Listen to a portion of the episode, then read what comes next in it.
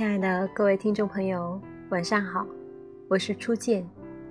今天给大家分享的文章是来自周冲的《走得太舒服的路都是下坡路》。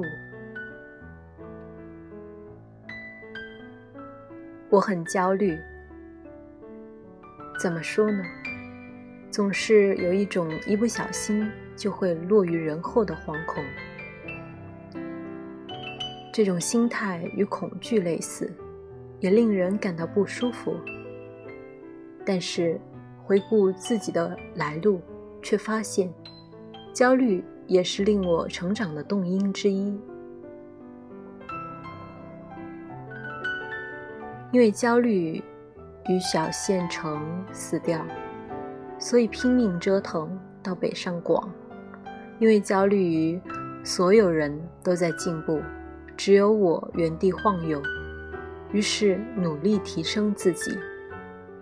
因为焦虑于责任担不起，期待被落空，所以拼命站起身来，去扛起一个大人应当承担的一切。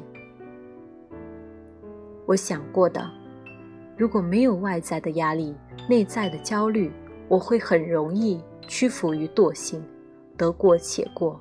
变成一个庸人，或者善于自我安慰的庸人。我虽然不奢望荣耀无双，但庸庸碌碌碌一辈子还是不愿意的，因为太没劲了。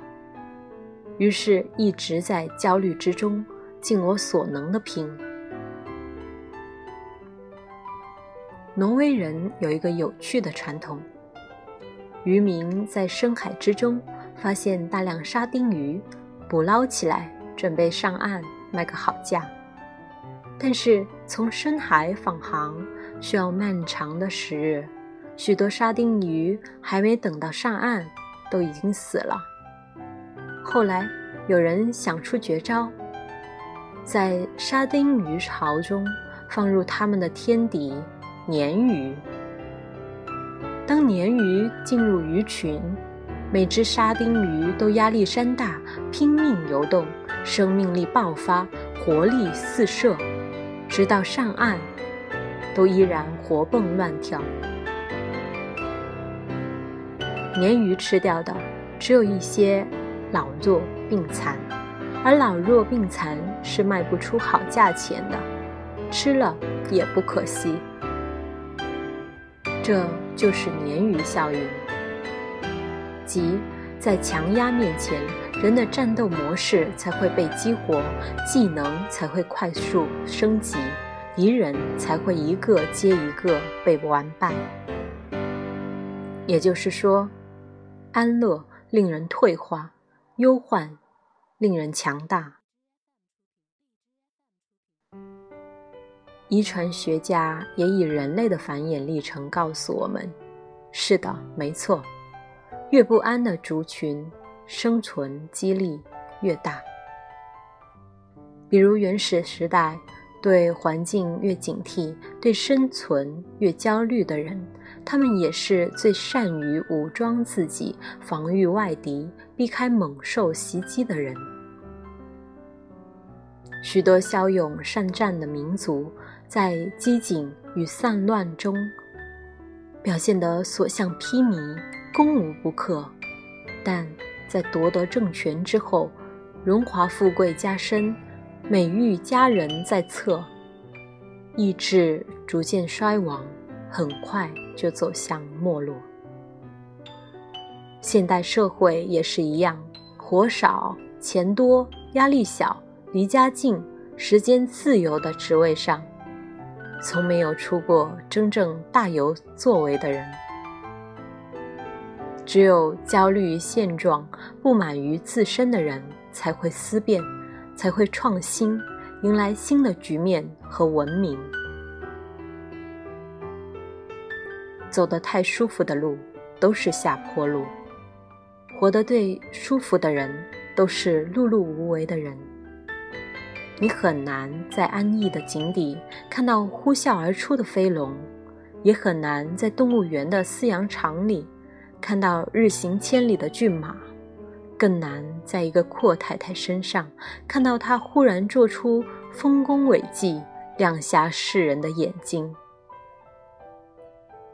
生活的顺风顺水，人便会失去危机感，安于现状，得过且过，精神短视，心智停顿，技能退化，无法应对任何大变革。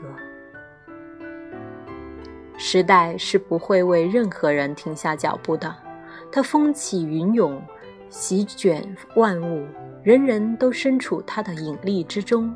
它发出沉默的巨响，想活着，那就努力。有些人说，我也想努力，但我发现越努力越焦虑。我承认是这样的，但这是必然的现象。如果你有目标，也有不达目标誓不罢休的劲头，那么焦虑就是你的影子，你摆不脱的。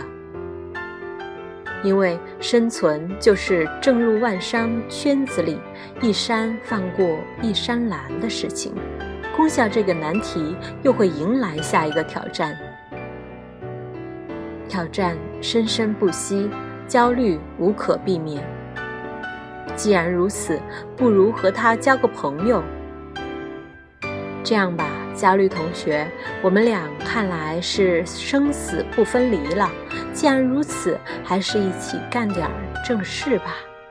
你催促，我执行，一起生机勃勃地活下去。焦虑就这样由压力转为动力，成为你的无敌法器。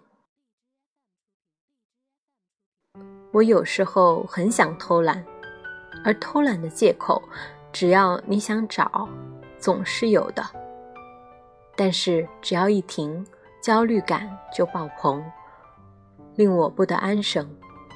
唉，这么煎熬下去，还不如抽出时间来做事。这也就是很多朋友说，其实吧，工作比赋闲更令人踏实的原因。在这种动因之下，人就会一直在路上，一直走，一直看，一直收获，一直成长。孟子说：“入则无法家避世，出则无敌国外患者，国恒亡。”意思是，如果没有内在的监督与鞭策，外在的威胁与压力。任何存在都会走向衰亡。国家如此，你我亦然。只有在充满挑战的内外环境里，人的惰性、厌倦感、倚老卖老的陋习，才会得到抑制。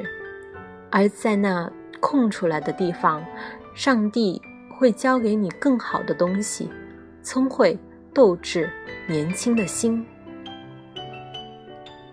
最后想告诉大家，岁月从不静好，现世从不安稳。如果你正处于这种生活，这只能意味着有人在替你负重前行，但被呵护与照料的巨婴，代价也是惨重的。你会失去命运的主动权。如果负重者便捷，你会如坠深渊。毫无办法。说到底，所有的桥梁都得自己过去，所有的路途都得自己穿行。所谓无忧无虑的生活，早已被命运在暗中标好了巨额价码。在未来的某一天，你会惊讶地发现，这是一场提前消费，而你的余生都将以巨沉重的代价。为他支付本金加利息。